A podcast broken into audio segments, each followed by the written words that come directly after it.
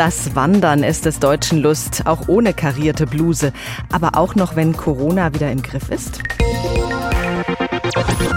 Corona hat ja sehr viele Menschen dazu gebracht, einfach loszulaufen. Es gab ja auch wenig andere Möglichkeiten, sich zu bewegen. Wandern ist gerade sehr beliebt. Und heute beginnt der Deutsche Wandertag. Das ist eine höchst traditionsreiche Veranstaltung. Er wird seit 1883 vom Deutschen Wanderverband organisiert. Im letzten Jahr ist er ausgefallen. Jetzt findet er zum 120. Mal statt in Bad Wildungen und rund um den Edersee. Erik Neumeier ist stellvertretender Geschäftsführer des Deutschen Wanderverbandes und Studienautor der Branchenbefragung Wandertourismus 2020. Schönen guten Morgen, Herr Neumeier. Guten Morgen, Frau Reng. Ich habe ja gerade den allgemeinen Eindruck geschildert. In Corona-Zeiten war halb Deutschland auf den Beinen, um im Sauerland, im Harz oder in der Rhön zu wandern. Stützen denn die offiziellen Wandererzahlen diesen Eindruck? Na, äh, die Zahlen unterstützen das schon. Wir hören aus fast allen Regionen Deutschlands, dass sowohl in den Lockdowns gewandert wurde, als auch danach.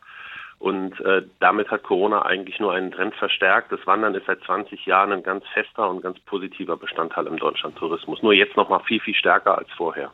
Sie haben ja eine Studie zum Thema erstellt. Hat der Aufschwung demzufolge mit der Renaissance des gesunden, umweltverträglichen Urlaubs zu tun? Das wäre die Hoffnung. Äh, ich glaube, der erste Grund war allerdings zunächst mal, äh, dass man Bewegung und Ausgleich zu Hause vor der Haustür gesucht hat. Und äh, dieser Aufschwung ist sichtbar da. Wie viel sich davon weiterträgt und ob eine Bewusstseinsänderung bei den Leuten stattfindet, das muss man in der Zukunft sehen. Aber sie lernen ja jetzt kennen, dass sie vor der Haustür auch ganz tolle Wanderdestinationen haben, auch ganz toll in Anführungszeichen Urlaub machen können und äh, merken, wie gut ihnen das Wandern tut. Von daher hoffen wir schon, dass einige hängen bleiben. Das Wandern hat bei manchem einen etwas piefigen äh, Anstrich. Wie hat sich das Wandern denn verändert damals und heute? Ich habe das schon in der Anmoderation gehört mit den karierten Hemden. Ich habe mir vier karierte Hemden diese Woche gekauft und ich finde die richtig gut. Das hat auch nichts mit Wandern zu tun. Fragen Sie mal die Hipster-Fraktion mit karierten Hemden. Aber es ist tatsächlich so, dass äh, die Leute jetzt einfach entdeckt haben, dass sie einen Ausgleich brauchen und deshalb rausgegangen sind. Deshalb sind so viele Menschen auf den Wanderwegen unterwegs gewesen und da sind auch viele neue dabei. Und die äh, sind vielleicht noch nicht so erfahren mit Orientierung oder mit Etikette, wie man sich im Wald oder in der Natur richtig verhält. Äh, das ist schon ein neues Gefühl und es sind einfach viel, viel mehr, was auch manchmal dazu führt, dass man sich so ein bisschen in die Quere kommt. Ja, apropos, es wird voll, äh, auch im Wald, dieser Hochbetrieb im Grünen, eventuell auch im Naturschutzgebiet. Ist der denn für die Natur verkraftbar? Also es ist tatsächlich so, ähm, dass es an einzelnen Hotspots sehr, sehr voll wurde. Es gab auch in Deutschland ein paar Wanderparkplätze, die gesperrt werden mussten oder ein paar Attraktionen, äh, die für Wanderer spannend sind.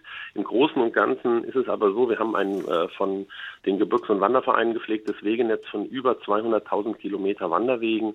Man kann äh, das ganz gut auf die Fläche verteilen und die Regionen, die, die beim Wandern in den letzten 20 Jahren investiert haben, auf Qualität, auf gute Angebote gesetzt haben, die sind jetzt gut aufgestellt, um das das gut zu verteilen. Von daher ist das schon ähm, gut ähm, auf die Fläche zu bringen. Allerdings, es gibt einzelne Punkte und gerade weil Sie den Wald ansprechen und die Natur, äh, dem Wald geht es auch nicht so gut. Also ist es schon ganz, ganz wichtig, dass man sich da ein bisschen Gedanken macht, wo man sich bewegt, wenn man wandert.